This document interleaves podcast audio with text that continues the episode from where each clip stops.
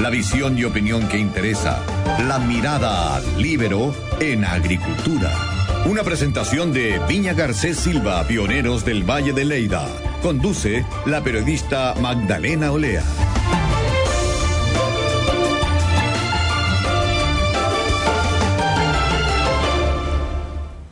La posible llegada del coronavirus a Chile, ayer se confirmó el primer caso en Brasil, mantiene en alerta al gobierno. El Ministerio de Salud trabaja con el objetivo de contener el brote en su etapa inicial de casos aislados, también para evitar el escenario más complejo, que es la coexistencia del virus con la influenza durante el invierno.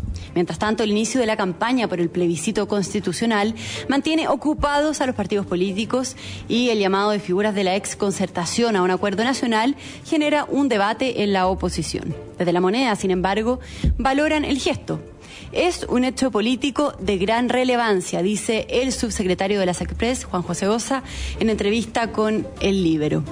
Por otra parte, hoy se cumplen 10 años del terremoto del 27 de febrero de 2010 y los diarios subrayan los cambios en la cultura sísmica de nuestro país y también las mayores exigencias en materia de construcción, entre otros aprendizajes. Soy Magdalena Olea y están escuchando La Mirada Libero en Agricultura.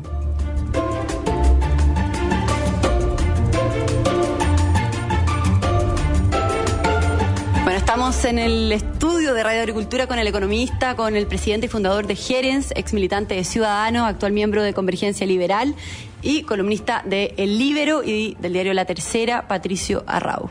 ¿Cómo estás? Magdalena, ¿cómo estás? Muy bienvenido.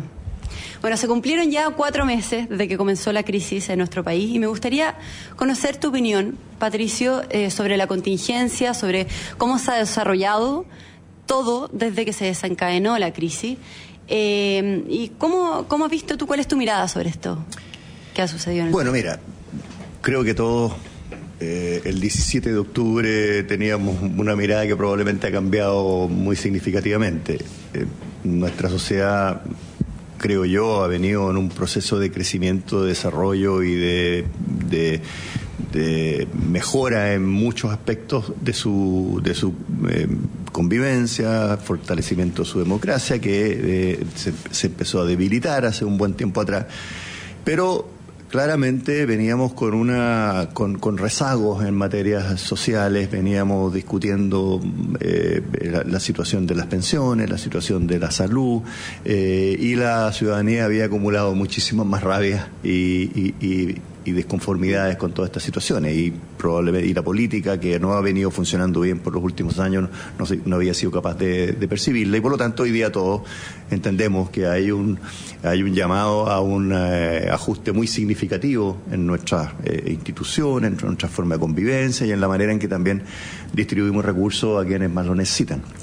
Eh, lamentablemente ese despertar eh, vino también con, con, una pesadilla, creo yo. Eh, mientras despertamos en ese aspecto, entramos en una pesadilla de violencia que eh, muchos han querido vincular o incluso justificar como parte de, de, este despertar y no tiene nada que ver con eso. Son dos cosas separadas. Son dos cosas absolutamente separadas parte del problema que tenemos hoy día y la razón por la que esta pesadilla dura cuatro meses es precisamente porque la política, eh, yo creo que, yo voy a ser muy, muy fuerte en lo que digo, por cobardía, eh, en el caso de aquellos que eh, entienden el problema de la violencia, en el caso de aquellos que de las fuerzas más moderadas de, todo este proceso, no han sido capaces de hacer un claro y tajante diferenciación y separación de esto. Eh, la política con su descomposición no, nos apuntó a una materia que no era la prioridad, no aparecía en ninguna encuesta, eh, que sí era prioridad de los sectores más, de ultraizquierda en materia de, eh, de, de, cambio en la Constitución. Por cierto, la Constitución se puede ir mejorando, se puede ir reformando, tuvo una significativa reforma al año 2005, pero eh, lamentablemente em, eh, terminamos en, que esa era la solución de todos los problemas y eso es un, es falso. ¿no? O sea, fue un acuerdo por la paz y por la Constitución, pero ¿qué pasó con la paz? Se terminó con un acuerdo por la paz.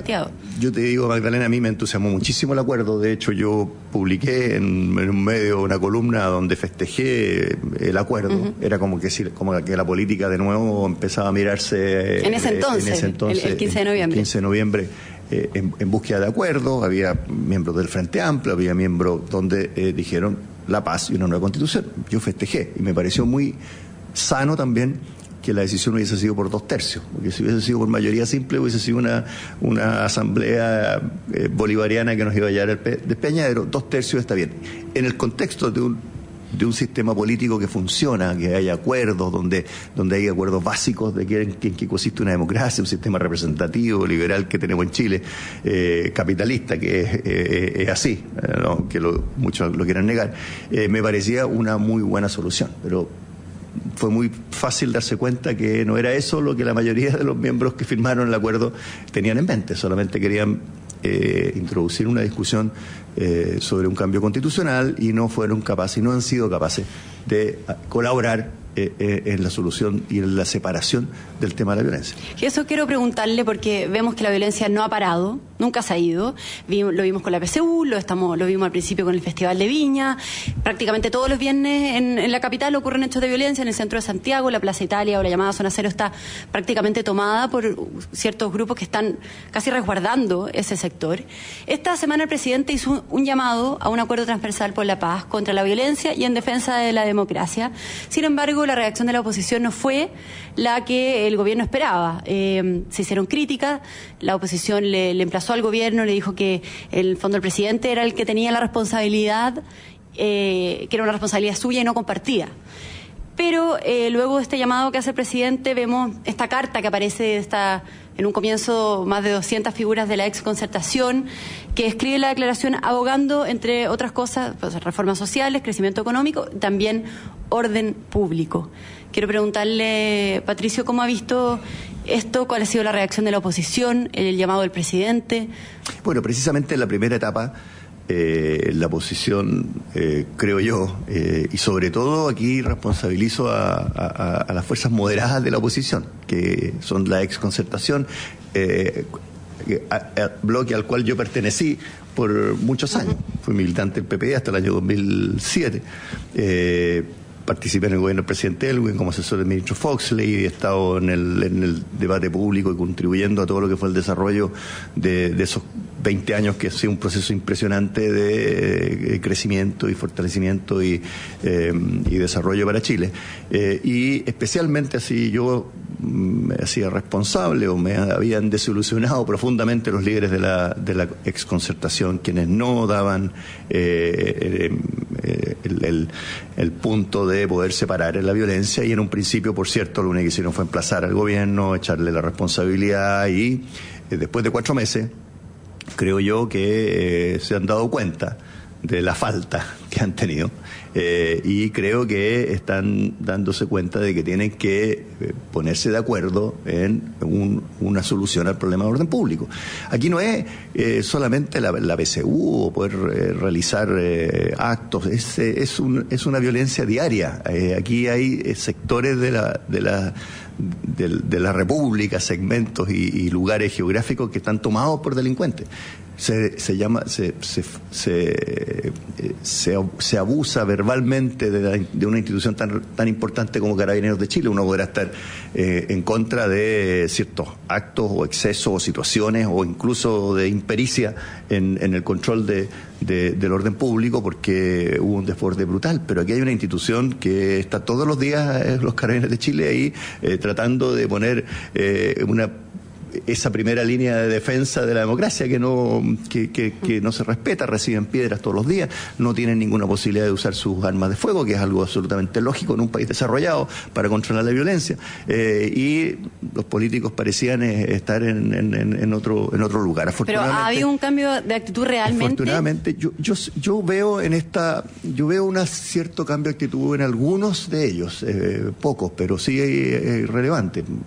Porque son figuras que en su mayoría no están eh, activos en, el momento actual. O sea, muchos no son parlamentarios, eh, son muy pocos, de hecho. ¿No hay presidentes de partido en esa carta? Bueno, eh, pero a ver, tenemos, tenemos señales como senador José Miguel Insulza, Panzer, que fue un Panzer de la institucionalidad de este país, eh, tuvo que poner la cara para traer, exigir que, que al general Pinochet lo, lo, jugáramos en Chile, cuando le correspondía tener ese rol institucional y finalmente, después de todo este periodo que me había dado un poquito de, frustración, su silencio, empezó ya a enfrentar o a advertir en su partido que aquí había que eh, separar estas dos cosas. Está, el senador Felipe Arboe, que yo creo que hace un esfuerzo grande por eh, tratar de hacer algo en el PPD mm, probablemente Heraldo Muñoz no lo acompaña mucho porque juega un rol muy ambiguo, eh, pero está Pepe Out en, la... son, son pocos, pero son relevantes y han empezado a levantar la voz y han empezado a darse cuenta que se requiere responder a un acuerdo de orden público y poner el, la parte paz del acuerdo por la Constitución. Pero los eh, presidentes de los partidos no han reaccionado muy bien. No, porque tienen que jugar un rol mucho más ambiguo, porque están ahí en la, mitad de, la nada, muchos de ellos eh, confundidos entre el tironeo del infantilismo que viene eh, de, la mayoría del Frente Amplio frente a esta, esta situación. pero yo espero, y, vamos a ver qué ocurre ahora en marzo, eh, espero que esta llamada al presidente y esta carta ayude a que eh, vuelvan a mirarse de frente y a buscar un acuerdo. Aquí hay que restaurar el orden público y el orden público se restaura con el Estado ejerciendo el monopolio de las armas ejerciendo la violencia legítima del Estado en contra de la violencia ilegítima. Aquí hay que ejercer, esto cuesta eh, decirlo porque nadie lo dice de esta manera, hay que ejercer violencia legítima del Estado para apresar y reprimir a estos delincuentes, separando lo que es la manifestación de lo que son la violencia. Los que se encabuchan son delincuentes en su mayoría y así lo, lo, definen los países desarrollados. Está prohibido en los países desarrollados encapucharse en una manifestación.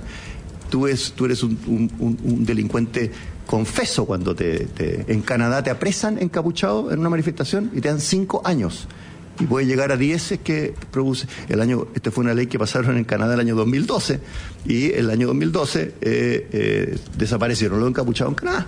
Y las manifestaciones tienen que ser a cara descubierta, tienen que ser con tu identidad y tienen que ser exigiendo tus derechos eh, como corresponde. Entonces, aquí en, nuestro país los legisladores no son capaces de pasar una ley anticapucha como existen los países desarrollados, para proteger a las democracias.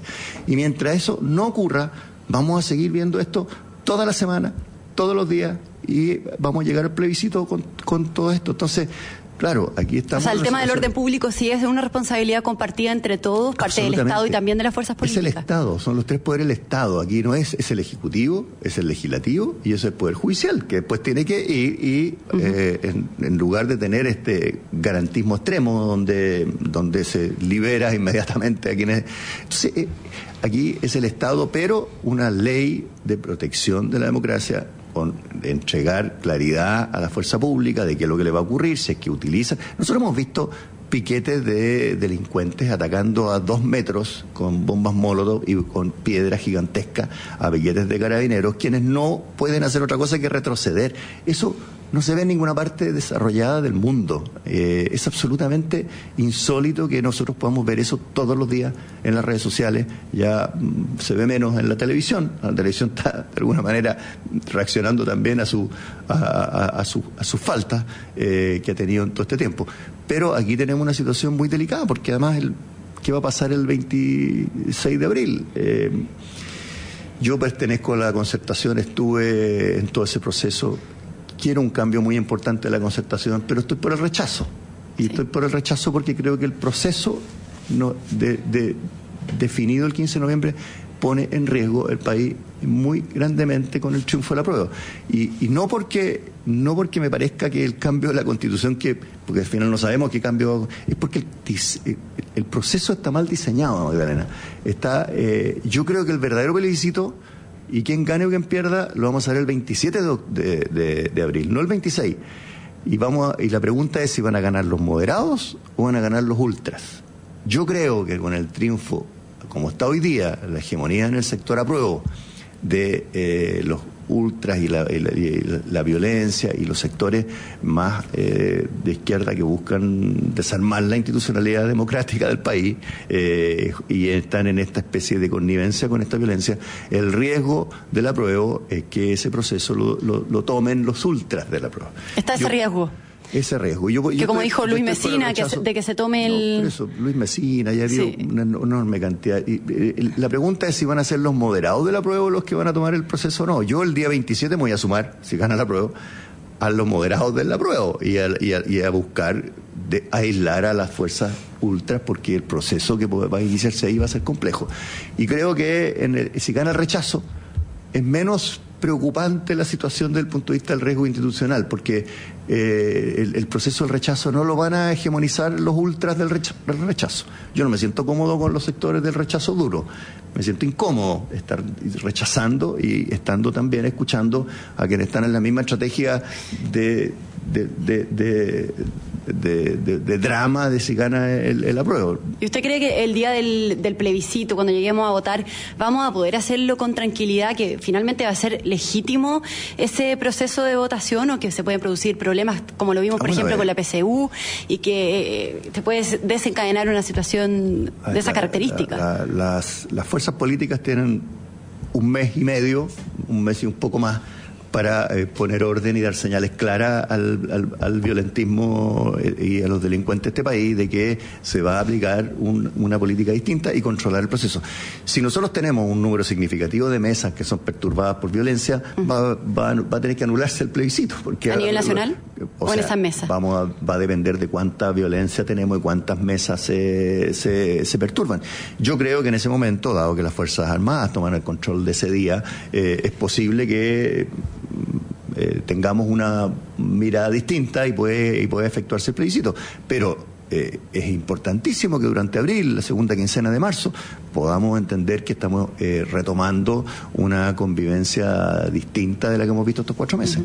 ¿Y de qué manera, le hago la última pregunta antes de hacer una pausa eh, comercial, de qué manera el Estado debe usar lo que usted dice, la, la, fuerza legítima que tiene para restablecer el orden público sin al mismo tiempo cometer abusos, sin que carabineros cometan abusos, así que ¿cómo, cómo se puede realmente mm, hacer, o sea, lograr ese equilibrio? Bueno, yo no soy un experto en seguridad, soy economista y yo exijo a la institucionalidad de este país que lo resuelva. El problema que veo hoy día, y es fácil verlo, es que tenemos la institucionalidad del, del orden público incapaz de aplicar la fuerza legítima del Estado. Aquí, por ejemplo, yo creo que se acaban la mitad de los problemas si, el, Poder Legislativo aprueba una ley anticapucha y se prohíbe el uso de la capucha en una manifestación. En ese minuto las fuerzas públicas pueden dirigirse única y exclusivamente con toda su fuerza y con toda su violencia, digámoslo así, en contra de los encapuchados, apresarlo y van a desaparecer rápidamente los encapuchados si es que eh, van a tener eh, años de, cárcel. Eso no va a ocurrir porque, no, porque el Congreso no va a aprobar una ley así y no la va a aprobar porque no tienen conciencia de que hay que hacer esto. Lo otro, a mí me parece absolutamente legítimo que los carabineros cuando son atacados, de hecho la ley lo permite, usen su arma de fuego cuando están siendo atacados a metros por molotov, por piedras gigantescas y tengan que ir retrocediendo y es Obvio, es obvio que pueden defenderse y, no lo hacen porque están seguros de que si lo hacen van a ser eh, eh, eh, juzgados, van a ser apresados, van a perder su trabajo y prefieren replegarse y recibir las piedras y estamos viendo esta violencia todos los días. Claramente se habla, yo, yo, no soy experto, la, tiene que ser proporcional, ¿no es cierto? Pero no sé si te tiran una molotov, no sé si tú tienes que responder con un lanzallamas, no, no, no me parece. ¿De qué estamos hablando? Que aquí un policía que es atacado, un policía que no es, en, un país desarrollado, tú te resistes a la aprehensión de un policía y primero te va a pegar el lumazo, después te va a caer encima con un piquete y después te va a usar el arma pública, el arma de servicio, si es que tú insistes en no, en no aceptar la autoridad del orden público. Patricio, la última pregunta. ¿Usted cree que parlamentarios y presidentes de partidos debieran sumarse a esta carta, a este llamado que hace la exconcertación? Absolutamente. Y tenemos ahí la mitad de la oposición que está completamente confundida en este idealismo y infantilismo. Por el lado de, sectores socialistas, Frente Amplio, y tenemos a la democracia cristiana y algunos sectores de la concertación que, que, están buscando algún acuerdo. Claramente se deberían sumar los presidentes de los, de los, partidos de la exconcertación, por lo menos PPD, DC eh, y radicales.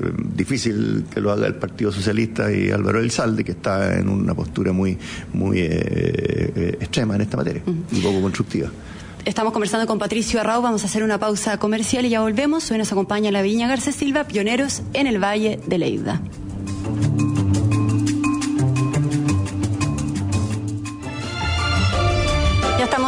Vuelta, mirada libero en agricultura. Estamos conversando con el economista Patricio Arrau. Patricio, hay mucha preocupación respecto a marzo, un mes rojo, un mes súper complicado porque la gente vuelve de vacaciones, vuelve a la realidad, hay que pagar cuentas, vuelve las marchas, la violencia. Se dice que marzo, abril, eh, de hecho, se van a empezar a sentir con más fuerza aún las consecuencias de la crisis, que se va a empezar a pagar de algún modo todo lo que hemos visto este tiempo. Hay marchas anunciadas, como la del 8M, por ejemplo. ¿Cómo ve el escenario ese mes, en marzo? ¿Cuál es el impacto económico que ha tenido la violencia y que va a tener la crisis y la violencia en las personas?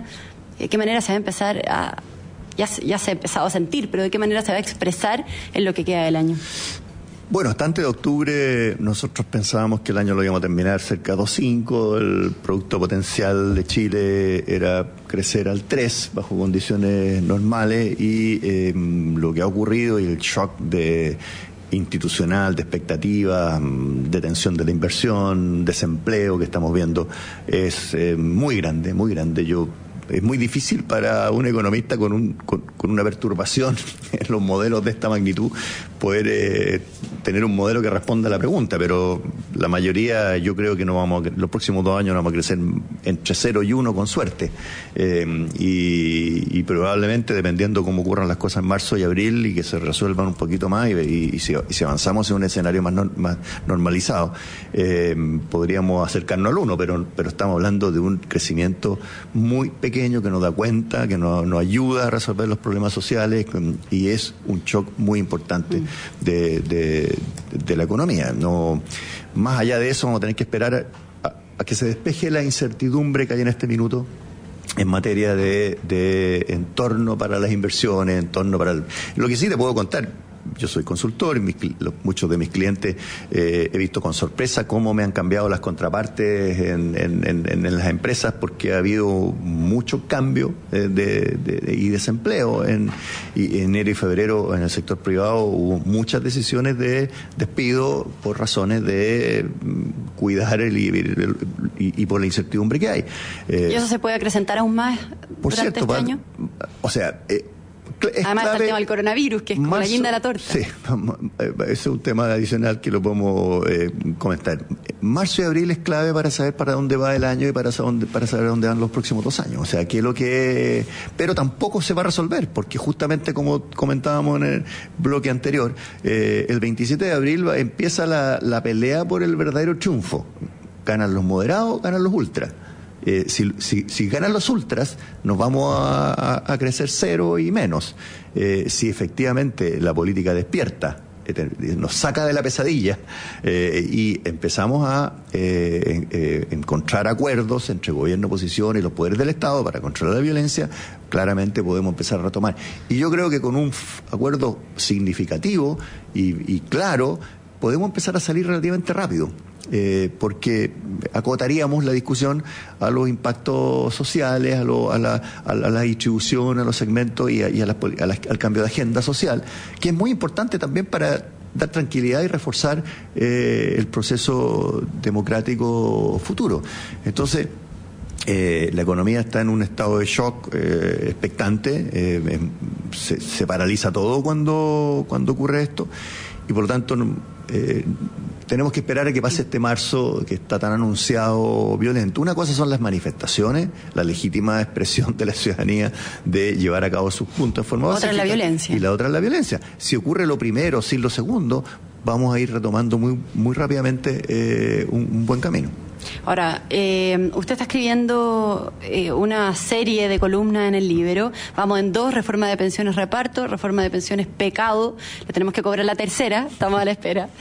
quiero saber cuál es su visión con la reforma de pensiones y cómo también va a impactar en, tema, en términos económicos.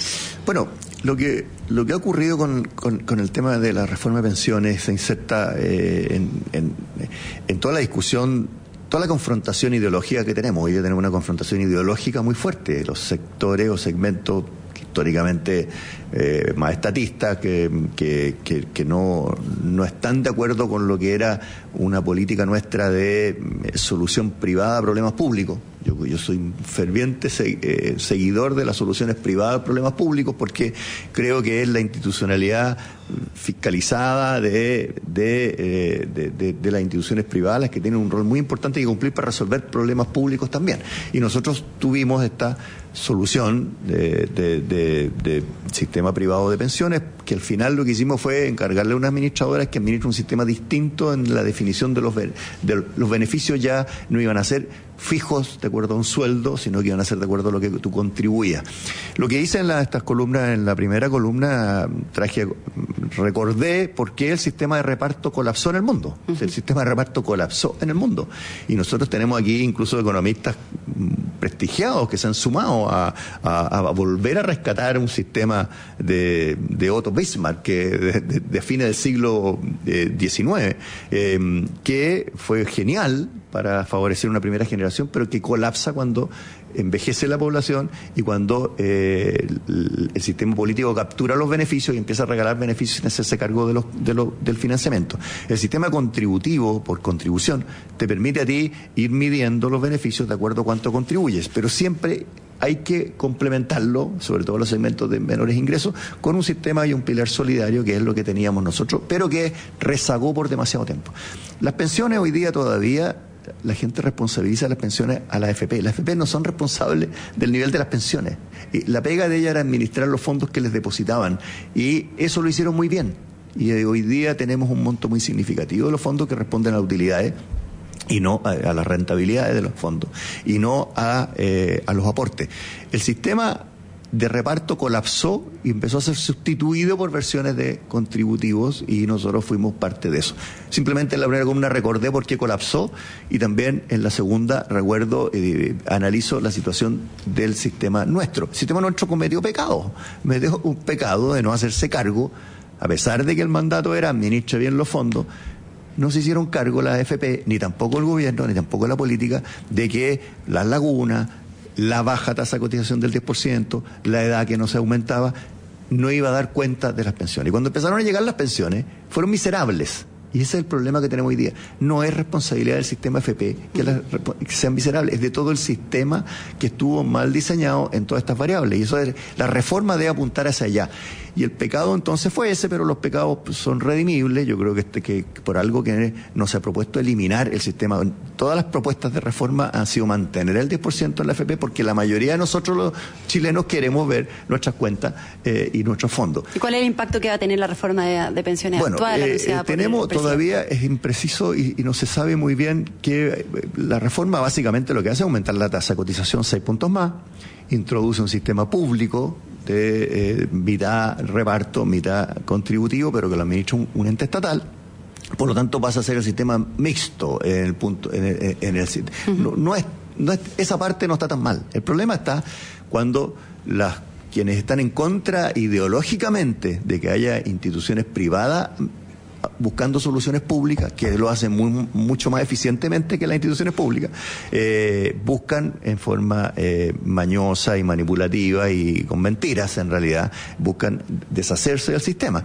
El problema está en que ahora hay muchos que están proponiendo eh, capturar las utilidades de la FP, cuando las utilidades de FP no aportan, aportan muy pocos pesos a cualquier pensión. Estamos introduciendo un sistema de cooperativa, me parece bien. Yo aquí me rescato que haya afiliados que quieran asociarse en una cooperativa y quieran tener sin fines de lucro su administración, muy bien, los chilenos decidiremos si queremos una con utilidad o una sin utilidad, pero eh, que compitan ambas, como compiten en el sistema financiero y que compitan con reglas parejas eh, tributarias y por lo tanto vamos a poder ver eh, qué funciona y qué no.